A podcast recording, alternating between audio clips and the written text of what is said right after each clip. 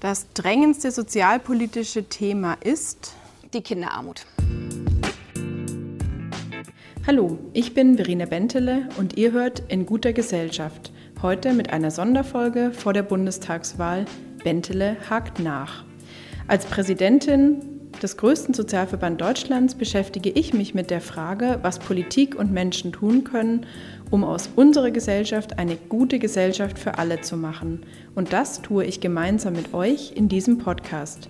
Es wird kritisch und konkret, manchmal sogar unbequem. Aber für etwas Gutes lohnt es sich zu kämpfen, oder?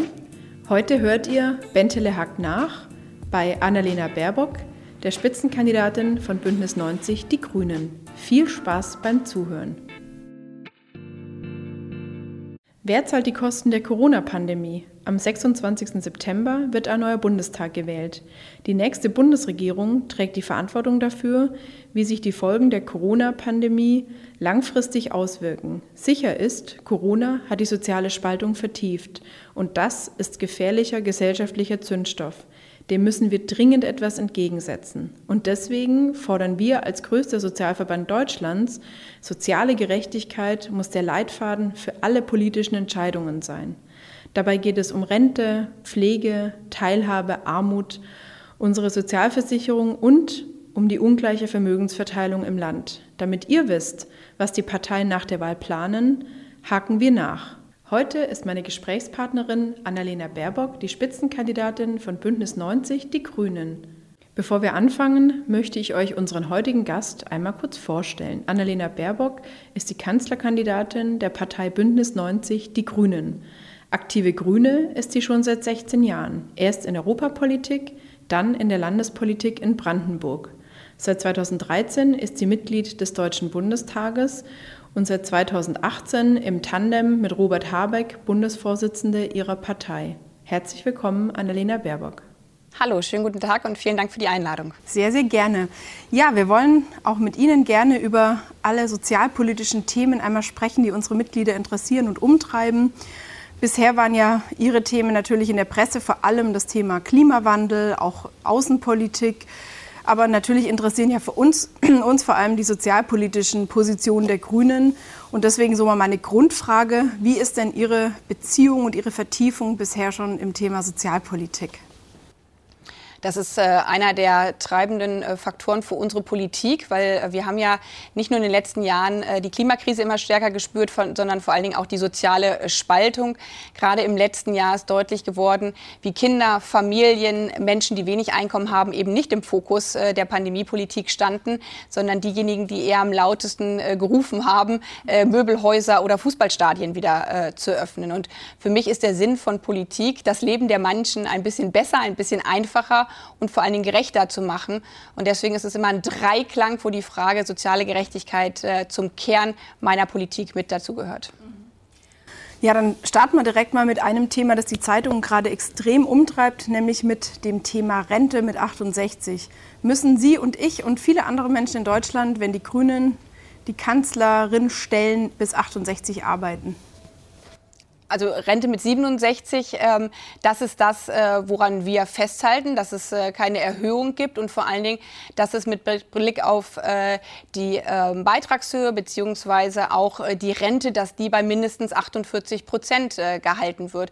Weil viele Menschen äh, sind jetzt in dieser Pandemie natürlich in eine neue Unsicherheit geraten, aber auch davor hatten wir schon ähm, Renten, wovon die Menschen nicht leben konnten. Und Armuts, Armutsalt, äh, Altersarmut ist eine der größten größten äh, Herausforderungen und vor allen Dingen Ungerechtigkeiten in unserem Land und deswegen müssen wir die bekämpfen. Das heißt aber nicht nur das Rentenniveau stabil zu halten, sondern für mich bedeutet das vor allen Dingen auch, die Löhne deutlich zu erhöhen. Deswegen kämpfe ich so für 12 Euro Mindestlöhn, weil äh, faire Löhne führen dann auch äh, zu fairen Renten.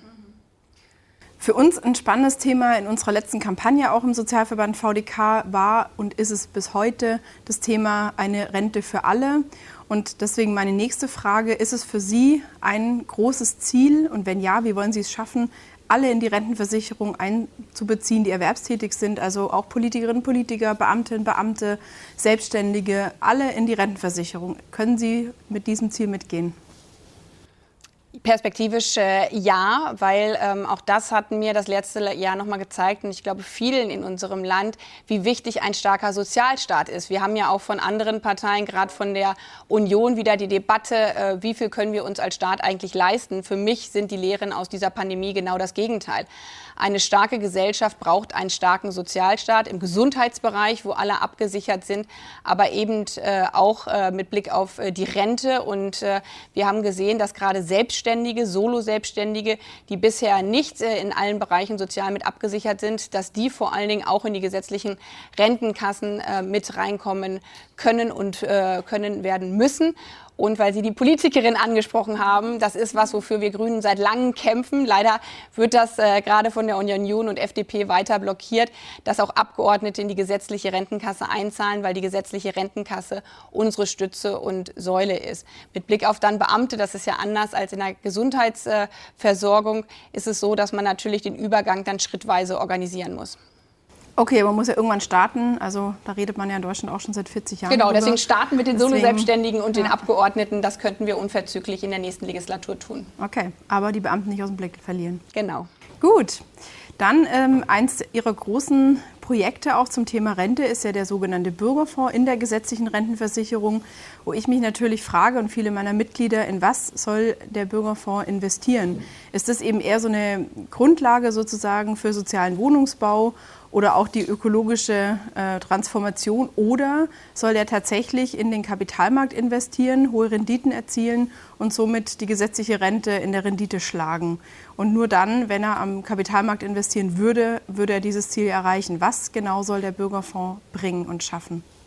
Er soll die gesetzliche Rente ergänzen für diejenigen, die eben äh, derzeit nicht fürs Alter noch zusätzlich vorsorgen können, weil da ähm, gibt sich ja auch diese Spaltung auch in der Rente her, dass Menschen mit großem Einkommen dann zusätzlich noch äh, eine private Altersvorsorge haben und Menschen mit wenig Einkommen, die ähm, wenn ich äh, alleinerziehend äh, bin, wenn ich jeden Euro, wenn ich äh, jeden Cent umdrehen äh, muss und um ein bisschen auch Vorsorge zu betreiben, falls die Waschmaschine mal kaputt geht, dann kann ich nicht sagen, ich investiere jetzt äh, noch äh, in Aktien, wo ich nicht weiß, wie die Kursschwankungen sind, mit Blick auf meine Rente. Und es wurde deswegen ja als Element die Riester-Rente geschaffen. Wir sehen nur, dass sie leider eben nicht dazu führt, dass man dann wirklich eine gute Zusatzrente im Alter hat. Und deswegen sagen wir, die Riester-Rente, die vor allen Dingen von viel Bürokratie geprägt äh, ist und deswegen eben den Menschen keine zusätzliche Sicherheit im Alter gibt, abzulösen durch einen Bürgerfonds. Der würde dann staatlich verwaltet werden. Es gibt zum Beispiel das Vorbild in Schweden,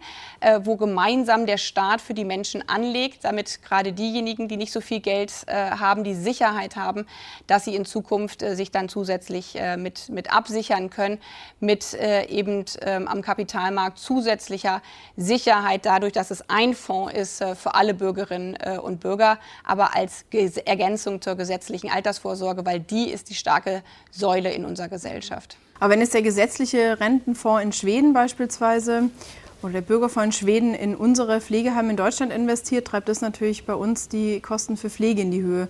Also soll tatsächlich unser Bürgerfonds nachhaltig sein? Soll er wirklich am Kapitalmarkt in alles investieren, was gute Rendite bringt?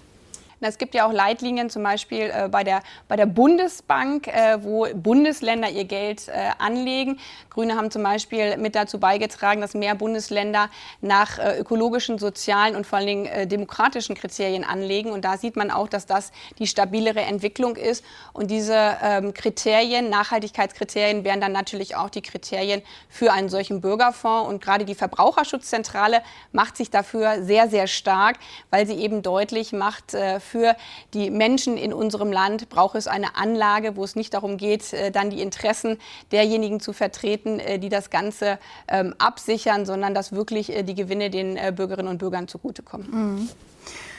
Gut, wir haben in unserem Forderungsheft, eine meiner Lieblingsforderungen schon seit vielen Jahren. Also ich mag sie alle gerne, aber die besonders schön finde ich alle Sozialversichern jetzt. Das finde ich ein wirklich gutes Projekt oder wäre ein gutes Projekt, wenn das politisch verfolgt würde. Das heißt eben, dass alle in die Arbeitslosenversicherung einbezogen werden, in die Unfallversicherung. Und ich finde, da gibt es jetzt in der Corona-Pandemie auch gute Belege, wie zum Beispiel das Kurzarbeitergeld für eben die Menschen, die angestellt sind, schon sehr viele Arbeitsplätze sichern konnte, wie viele sozialversicherungspflichtige Jobs erhalten werden konnten. Was sagen Sie dazu? Alle sozialversichern jetzt oder auch nie? Nein, jetzt definitiv, weil wir dieses ja auch angesprochen haben. Und das haben ja, glaube ich, wir alle erlebt. Ja, also ich habe viele Bekannte auch, äh, die gerade äh, dann als Selbstständige, als Solo-Selbstständige ähm, äh, bisher ihren Lohn verdient haben und dann plötzlich ohne Absicherung dastanden. Dann war das ein Hin und Her, ob sie jetzt mit Blick auf Hartz-IV-Unterstützung bekommen und die für Solo-Selbstständige die Arbeitslosenversicherung zu öffnen. Das halte ich wirklich zu für entscheidend. Und zugleich, also ich glaube, da müssen wir äh, eben schauen, dass wir nicht bei den äh, Versicherungen aufhören, sondern es geht ja darum, prekäre Beschäftigung einzudämmen. Auch das haben wir gesehen, dass gerade diejenigen ihre Jobs verloren haben, die im 450 Euro, also Minijob-Bereich äh, arbeiten, die eben Verträge hatten, ähm, die so angelegt waren, dass man sie schnell kündigen konnte. Und deswegen macht es für mich nochmal so deutlich, wie wichtig eben starke Arbeitnehmerinnenrechte sind, wie wichtig Gewerkschaften sind und wie wichtig eben auch äh, es ist, dass wir die Minijobs wirklich in sozialversicherungspflichtige Jobs überführen. Weil, wenn ich das noch erkennen darf, was wir ja auch erlebt haben, es leiden vor allen Dingen am heftigsten dann immer die Frauen, weil die äh, überproportional eben in diesen Arbeitssituationen hängen oder durch das Ehegattensplitting, das war ja auch so beim Kurzarbeitergeld, äh, dann haben äh, Frauen mit der Steuerklasse 5, wo überwiegend Frauen drin sind, weniger Kurzarbeitgeld äh, bekommen. Und das, das ist jetzt eigentlich unsere Chance, es in Zukunft besser zu machen. Wir haben gesehen, was nicht gut läuft, vor allen Dingen nochmal, wenn wir eine Pandemie haben und daraus jetzt wirklich unsere Lehren zu ziehen und für mehr soziale Gerechtigkeit zu sorgen, das ist mein Anspruch. Genau, Gerechtigkeit ist auch mein nächstes Thema. Wir fordern gute Bildung jetzt, nämlich Bildungsgerechtigkeit ist natürlich ein Thema, wo wir auch jetzt in der Corona-Pandemie gesehen haben, wie extrem krass die Bildungsunterschiede sich noch verstärkt haben, die vorher in Deutschland schon exorbitant hoch waren. Also schon vorher hing der Bildungsabschluss der Kinder eng mit dem der Eltern zusammen. Jetzt sind Sie die Kandidatin mit zwei kleinen Kindern, aber ich bin auch eine Frau, deswegen kriegen Sie natürlich keine Frauenfrage, wie schaffen Sie das alles, sondern meine Frage ist im Gegenteil, was muss jetzt passieren, dass wir die Bildungsverluste dieser Kinder und Jugendlichen ausgleichen können, damit sie nicht in ihrer ganzen Bildungs- und Erwerbsbiografie eingeschränkt sind und ihr Leben lang Nachteile haben? Zwei Dinge. Zum einen ein Bildungsschutzschirm, weil genau wie Sie es angesprochen haben, die Kinder waren jetzt zum Teil fast anderthalb Jahre nicht äh, in der Schule. Äh, etliche Kinder wurden gar nicht erreicht, aber selbst die Kinder, wo es zu Hause mit Anstrengung der Eltern oder auch vieler Lehrerinnen und Lehrer doch irgendwie geklappt hat, haben äh, Kratzer mit sich äh, getragen. Ich glaube, diese Kinder, unsere eigenen Kinder, kennen wir alle. Und deswegen muss es jetzt als erstes vor allen Dingen dafür gesorgt werden, über die Sommerferien, dass die Kinder mit Lernrückständen wirklich unterstützt werden, und zwar individuell unterstützt werden, dass es zusätzliche Angebote, gerade äh, psychologische Angebote gibt, wo bei den Kindern manche haben äh, Magenprobleme, andere ähm, sind ganz in sich gekehrt, also auch die psychischen Auswirkungen sind ja groß äh, geworden, dass das über den Sommer vor Ort äh, sichergestellt wird.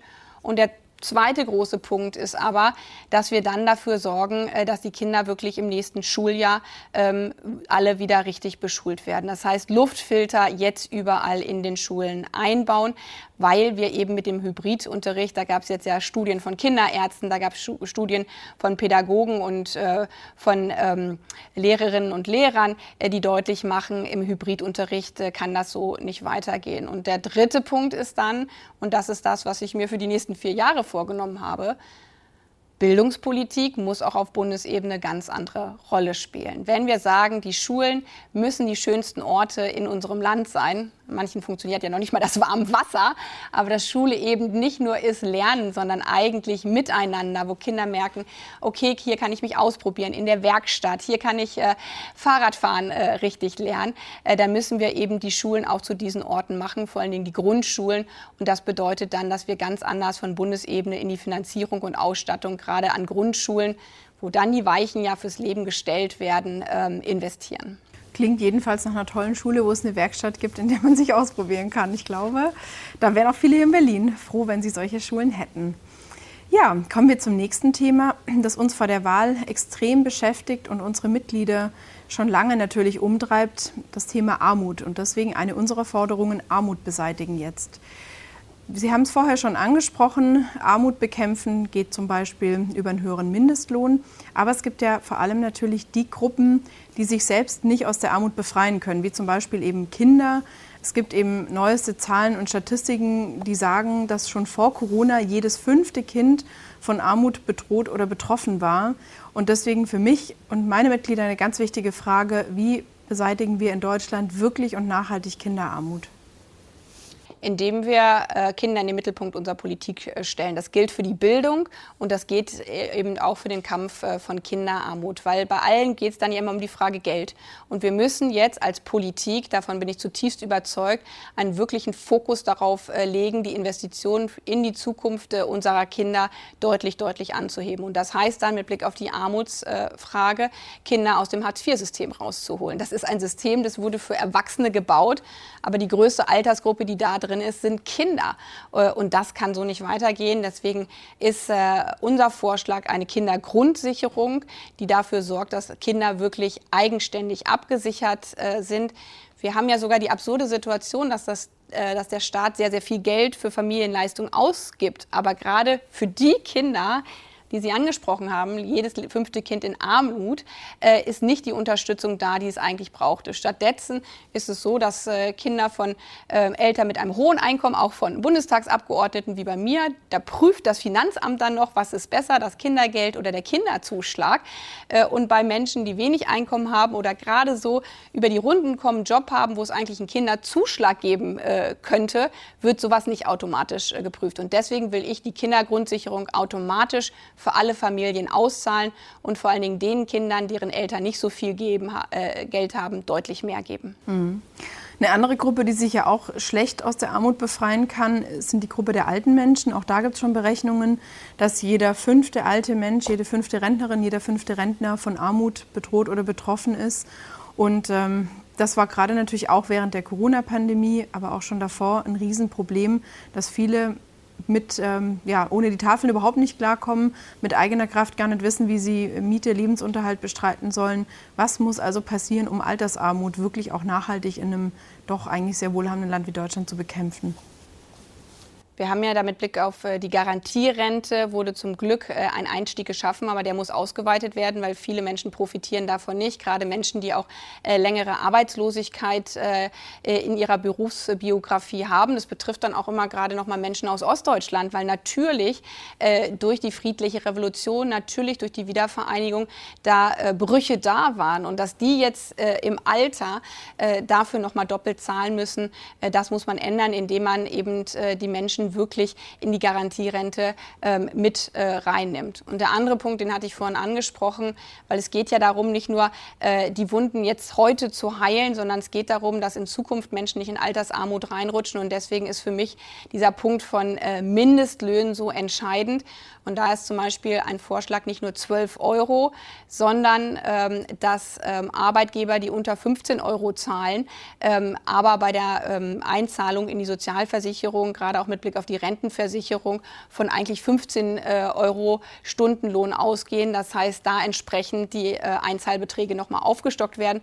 Plus es einen Anreiz dafür gibt, äh, Menschen auch wirklich für das, was sie tagtäglich leisten, in Pflegeheimen, äh, in Kitas äh, entsprechend zu bezahlen. Mhm. Okay, 15 Euro, wow. Also äh, das wäre mal eine interessante Forderung. Mit Blick auf die Sozialversicherungsbeiträge, mit, ja, ne? Genau. Das, ja. ja. auf jeden Fall.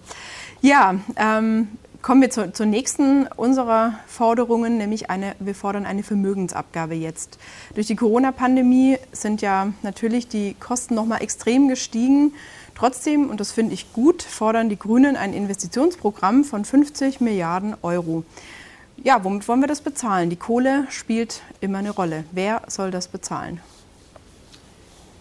Diejenigen, die vor allen Dingen äh, in dieser Krise auch Staat vom Stark mit unterstützt worden sind. Und die 50 Milliarden, die wir sagen, dass die zusätzlich im Jahr investiert werden müssen, sind vor allen Dingen Investitionen in Infrastruktur.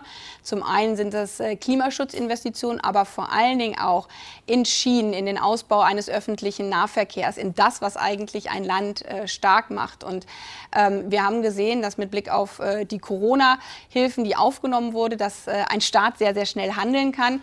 Der Vorschlag äh, der äh, Union und der SPD ist aber, dass wir dann sofort wieder die Schuldenbremse einführen. Das bedeutet, und das sprechen diese Parteien natürlich nicht so ehrlich aus, aber das würde dann bedeuten, eben nicht in den Zusammenhalt, eben nicht in die Infrastruktur investieren zu können. Und deswegen ist der wichtigste Teil für uns zu sagen, diese Rückzahlung äh, der Corona-Kredite, die strecken wir über 50 Jahre. Wir haben derzeit eh negative Zinsen, das heißt, der Staat profitiert dann davon noch, wenn er in die Infrastruktur ähm, investiert. Und das würden wir dann ergänzen durch eine Investitionsregel äh, entsprechend im Grundgesetz.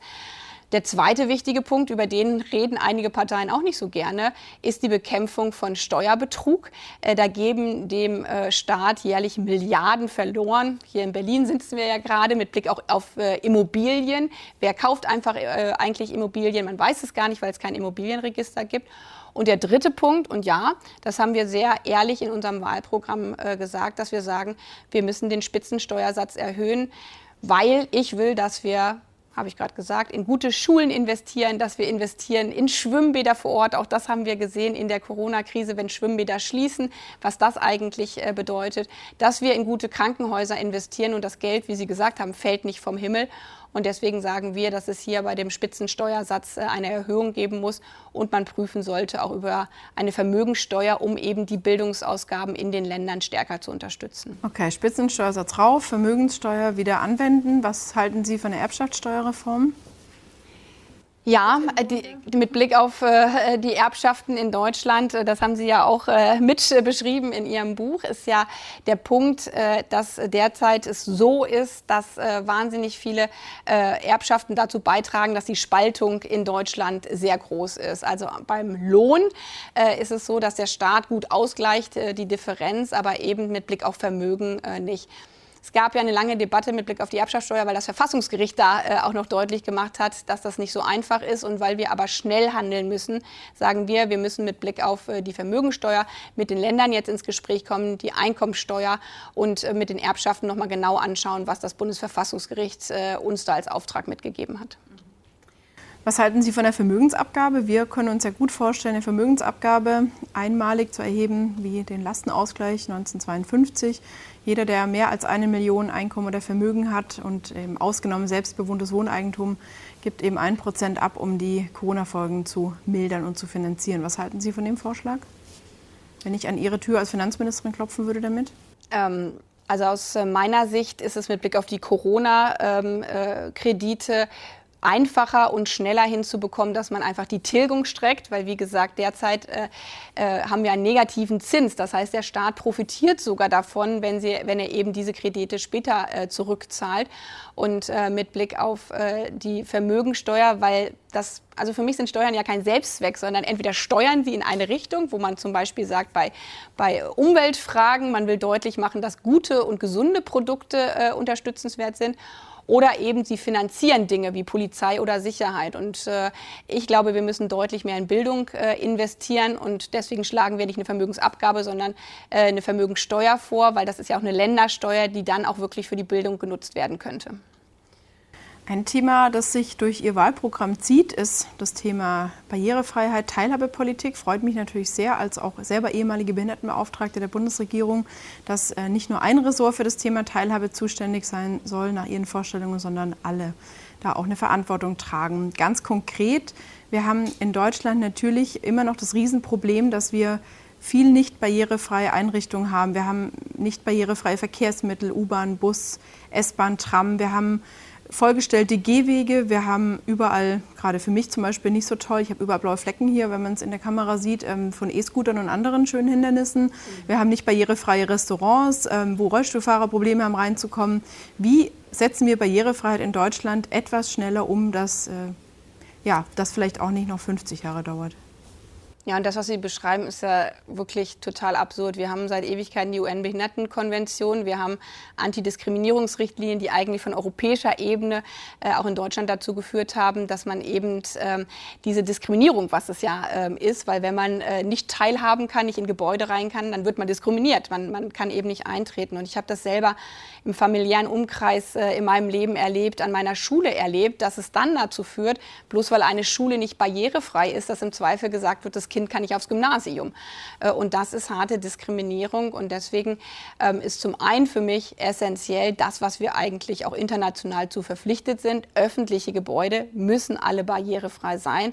Das äh, wirklich umzusetzen und zwar jetzt. Und der andere Punkt ist mit Blick auch, ähm, auch auf Dienstleistungen, äh, mit Blick auf Produkte und Güter ähm, über ein äh, Barrierefreiheitsgesetz äh, dafür zu sorgen, dass es eben auch im privatrechtlichen Bereich überall äh, sichergestellt wird. Hm, also eine Verpflichtung für private Anbieter. Ja. um es mal auf den Punkt zu bringen. Okay, danke schön. Unsere nächste wichtige Forderung, ein gutes Gesundheitssystem jetzt. Wie wollen Sie erreichen, mit welchen Maßnahmen, dass alle Patientinnen und Patienten genau das bekommen, was sie oder er braucht und nicht das, was eben zufällig gerade von der Krankenkasse oder dem Reha-Träger bezahlt wird? Indem wir hier auch die Patienten, die Menschen in den Mittelpunkt äh, stellen. Auch das haben wir gesehen, gerade in den 90er Jahren, dass äh, das Gesundheitssystem ähm, von der damaligen, gerade schwarz-gelben Regierung umgebaut werden sollte, einfach nur für das, was Profite macht. Aber Gesundheit ist ja keine Ware, sondern Gesundheit ist äh, ein Grundrecht, was ein Staat zur Verfügung stellen muss. Und wir haben erlebt, durch auch private Gesundheitsversorgung, durch gesetzliche, dass wir in vielen Bereichen zu einer Zweiklassenmedizin gekommen sind. Und äh, das müssen wir ändern. Deswegen ist unser Vorschlag ähnlich wie bei der Rente. Aber bei der Frage Gesundheit äh, kann das auch schneller gehen und muss es auch schneller gehen, wirklich eine Bürgerversicherung äh, einzuführen und dann als zweiten großen Punkt, das, was Sie auch angesprochen hatten, auch das hat die Pandemie ja noch mal so deutlich gemacht, gerade Krankenhäuser, gerade die Versorgung auch in ländlichen Regionen äh, mit Gesundheit, dass wir, die, äh, dass wir da ein Vorsorgeelement einbauen müssen, dass eben nicht, wenn sich die Knie-OP rechnet, dann die Knie-OP gemacht wird, sondern gerade die Dinge, die die Menschen brauchen, die im Zweifel dann eben äh, auch teurer sind, aber dass die Vorsorge wirklich im Mittelpunkt der Gesundheitsfinanzierung steht, das heißt von den Fallpauschalen ein Vorsorgeelement entsprechend entsprechend äh, mit zu verankern. Und es gibt schon ja auch Regionen und Landkreise, die sich so zu Gesundheitsregionen weiterentwickelt haben, die gerade in äh, Regionen, wo nicht so viele Menschen leben, sicherstellen, dass alle gut versorgt sind, also die ambulante und die stationäre Gesundheitsversorgung stärker miteinander zu verzahnen. Im Norden Brandenburg gibt es da ein Modellprojekt. Äh, es gibt in Baden-Württemberg äh, von dem äh, grünen Gesundheitsminister in den letzten Legislatur angeschoben genau diese Modellprojekte, um das eben nicht nur in Städten, sondern gerade auch in ländlichen Regionen wirklich für alle Menschen sicherzustellen. Mhm. Okay, aber machen wir es ein bisschen konkret. Ihre Fraktion hat ein Papier veröffentlicht, das deutliche Erleichterungen für Privatversicherte verspricht ähm, und erst die mittelfristige Zusammenführung der gesetzlichen und der privaten Krankenversicherung. Also sprich Aufhebung der Zweiklassenmedizin ja, aber mittelfristig ach, klingt für mich ja immer so ein bisschen vage, ehrlich gesagt. Ähm, wie gefällt Ihnen denn dieses Papier, dass wir jetzt erstmal für Privatversicherte noch Erleichterungen einführen? Nee, es geht überhaupt nicht um Erleichterungen, sondern wir haben ja erlebt, dass äh, private Versicherungen damit geworben haben, naja, wenn man Geld hat, dann kriegt man alles, aber wenn Menschen in andere Situationen äh, geraten sind, dann da Dinge doch nicht bezahlt werden. Und es sind ja auch viele dann zum Beispiel Kinder, Familienangehörige, die dort entsprechend äh, mitversichert sind. Und deswegen, gerade um eine Bürgerversicherung auf den Weg zu bringen, äh, ist unser Vorschlag, es viel leichter zu machen, was manche Menschen sagen, wir wollen raus aus der privaten Versicherung, wir wollen rein in die gesetzliche, aber sie können nicht raus. Und das ist doch ein Unding, wenn wir die gesetzliche stärken wollen, wenn wir sie zu einer Bürgerversicherung ausweiten wollen, dann ist es doch sinnvoll, dass alle diejenigen sagen, wir wollen raus aus der privaten, dort wirklich auch äh, in die gesetzliche entsprechend äh, mit reinkommen können. Und ja, das muss schrittweise passieren, weil es bringt ja nichts, dass man irgendwie tolle Dinge verspricht, dass man nur sagt, ja, wir schaffen sofort eine Bürgerversicherung mit Blick auf Gesundheit oder mit Blick auch auf die Rentenversorgung, aber dann geht das rechtlich nicht. Und deswegen müssen wir wir, und daran ist es in der Vergangenheit immer gescheitert, zu sagen, da ist mein großes Ziel, aber wir können nicht sagen, wie wir da hinkommen. Und deswegen ist es mir so wichtig, jetzt auch in der nächsten Legislatur von Anfang an die Schritte zu gehen, damit wir dann zu einer Bürgerversicherung kommen. Okay, aber das bleibt auf jeden Fall das Ziel. Gut, dann kommen wir zur nächsten Forderung, gute Pflege jetzt. Was ist Ihre Vorstellung für das Megathema häusliche Pflege? Vielleicht noch einen erklärenden Satz. Wir haben gerade eine riesige Studie als Sozialverband VDK am Laufen, haben über 55.000 Menschen befragt, die zu Hause gepflegt werden, die pflegende Angehörige sind oder die sich Gedanken machen, aber noch keine Pflegeerfahrung haben. Was würden Sie diesen Menschen sagen? Wie und was können wir tun, um die häusliche Pflege besser auszustatten, besser zu unterstützen? Das Wichtigste erstmal, äh, wir sehen euch und vor allen Dingen, welcher Beitrag da geleistet wird. Das sind ja diese, diese ganzen Beiträge in einer Gesellschaft, auch da wieder viel von Frauen geleistet, sei es mit Blick auf Erziehung von Kindern, wo jetzt äh, stärker ja auch eine Unterstützung durch den Staat, einfach durch einen Rechtsanspruch auf Kita-Platz da ist, aber gerade auch die Pflege von der eigenen Mutter, vom Schwiegervater, die zu Hause stattfindet, aber überhaupt nicht ähm, gesehen und auch entsprechend nicht äh, entlohnt wird. Und deswegen ist zum Beispiel einer der Vorschläge von uns, ähnlich wie wir das mit Blick auf auf äh, die ähm, Erziehungszeiten beziehungsweise mit Blick auf ähm, ähm, Eltern, die ein Kind bekommen haben, dann zu sagen, äh, ja, der Staat unterstützt mit, wenn ihr zu Hause äh, bleibt, das eben mit Blick auf eine Pflegezeit einzuführen, um zu sagen, man kann in der Phase, wo man zu Hause unterstützt, das entsprechend äh, zeitlich geltend machen und kriegt dann auch eine entsprechende finanzielle Unterstützung.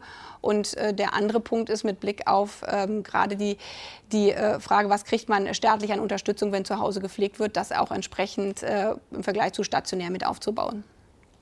Genau, da war die gerade verabschiedete Pflegereform unserer Meinung nach nicht der ganz große Wurf. Deswegen ja. wird das in jedem Fall ein Megathema für die nächste Bundesregierung bleiben.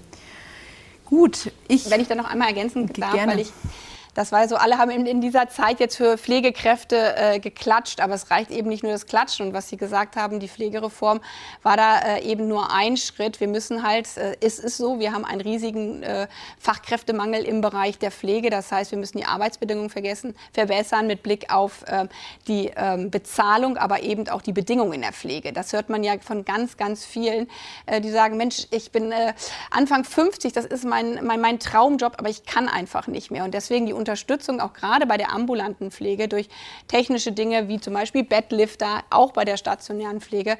Das ist das, was, was jetzt wirklich kommen muss, so wie wir Arbeitsschutz in Industriebetrieben von den Gewerkschaften äh, seit äh, Jahrzehnten erstritten, eben auch die besten Bedingungen für Pflegekräfte, was gerade körperlich so anstrengend ist, insbesondere wenn nach wie vor weiteres Fachpersonal fehlt. Hm. Vielen Dank. Ich möchte noch einen Schwenk machen zu einem Thema, das für Sie auch ein wichtiges natürlich ist. Klimawandel und Verkehr, Schrägstrich Mobilität hängen eng zusammen. Jetzt sind wir Mitglied mit vielen anderen Umweltverbänden, Kirchen, Sozialverbänden im Bündnis Sozialverträgliche Mobilitätswende. Wir haben viele Mitglieder, die auf dem Land wohnen, die vielleicht ein altes Auto haben, die nicht wirklich wissen, wie sie ihren Arzt, ihre Einkaufsmöglichkeit oder ihre Verwandten erreichen sollen ohne ihr Auto. Was sagen Sie denen? Wie geht für diese Menschen Mobilität weiter im ländlichen Raum? Indem wir die Autos äh, in den nächsten äh, Jahren und Jahrzehnten klimaneutral machen. Das heißt, äh, dass eben nicht mehr ähm, ähm, CO2 aus dem Auspuff kommt. Aber das bedeutet nicht, dass es im ländlichen Raum äh, keine Autos mehr geben wird. Äh, ganz im Gegenteil. Ich weiß das selber. Ich bin auf dem Dorf groß äh, geworden. Da fährt nach wie vor auch heute keine Bahn, weil es einfach keinen Bahnanschluss gibt. Und da kommt man dann an manche Orte ohne eigenes Auto auch einfach nicht hin, gerade wenn es schnell gehen muss. Und deswegen braucht es den Ausbau des öffentlichen Nahverkehrs, aber es braucht gerade auch in ländlicheren Regionen eben ähm, das Auto für sehr, sehr viele Menschen. Aber ich möchte, dass das Auto in Zukunft für alle äh, eben einen Beitrag zur Klimaneutralität leistet. Und das bedeutet gerade für Menschen, die wenig Einkommen haben, die viel pendeln müssen, äh, zur Nachtschicht in die Stadt reinfahren müssen, dass dieser Umstieg äh, dann in den nächsten zehn Jahren auf ein Elektroauto entsprechend auch vom Staat unterstützt werden muss. Zum Beispiel, jetzt haben wir Elektroprämien. Äh, wenn ich sowieso das Geld habe, äh, manche, die sich ein Auto für 60.000 Euro kaufen, da brauchst du keine Elektroprämie. Aber ein gebrauchtes Auto zu kaufen, da müssen wir vor allen Dingen dann unterstützen, dass das für Menschen, die weniger Geld haben, dann auch in Zukunft äh, machbar ist. Sehr schön, vielen Dank. Dann kommen wir zu meiner Abschlussrubrik, nämlich fünf Sätze. Ich würde Ihnen immer den Satz Anfang nennen und Sie dürfen den Satz vervollständigen. Regieren würde ich am liebsten mit? Mit ganz viel Power aus der Gesellschaft und der Bevölkerung, weil so viele Menschen sind über sich hinausgewachsen und jetzt muss Politik über sich hinauswachsen. Okay. Das Schönste am Politikerleben ist? Dass man so viele interessante Menschen trifft in so vielen Berufen und jeden Tag was Neues lernt.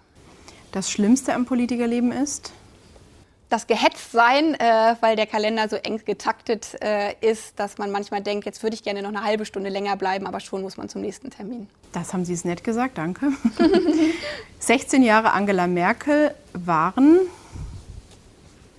eine große äh, historische Leistung von einer Frau.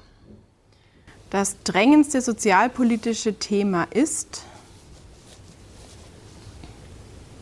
die Kinderarmut. Okay, Sie haben sich entschieden. Sehr gut. Und damit sage ich ganz herzlichen Dank. Sie haben unseren Mitgliedern viele Einblicke in ihre Vorhaben, in ihr Wahlprogramm, in ihre Ansichten gegeben. Dafür mein herzliches Dankeschön und damit ähm, ja, verabschiede ich mich ganz herzlich und sage Tschüss und Danke, Frau Baerbock. Herzlichen Dank und vor allen Dingen herzlichen Dank all denjenigen, die bei Ihnen nicht nur Mitglied sind, sondern äh, wirklich dieses Land am Laufen halten, weil für mich ist das Soziale wirklich der Kit, der eine Gesellschaft und Demokratie zusammenhält. Daher vielen, vielen Dank. Dankeschön. So, liebe Zuhörerinnen und Zuhörer, damit bedanke ich mich für eure Aufmerksamkeit. Ihr wisst ja, als größter Sozialverband Deutschlands sind wir parteipolitisch neutral. Wir sind aber nicht neutral, wenn es um die Sache, um die soziale Gerechtigkeit und um die Interessen unserer Mitglieder geht. Und so hoffe ich, dass ich euch für den Tag der Wahl am 26.09. wichtige Informationen an die Hand geben konnte. Bitte geht wählen, denn nur so ist Demokratie möglich. Und bitte abonnieren nicht vergessen, denn bald heißt es wieder, Bentele hakt nach, dann mit dem Spitzenkandidaten der Linken, Dietmar Bartsch.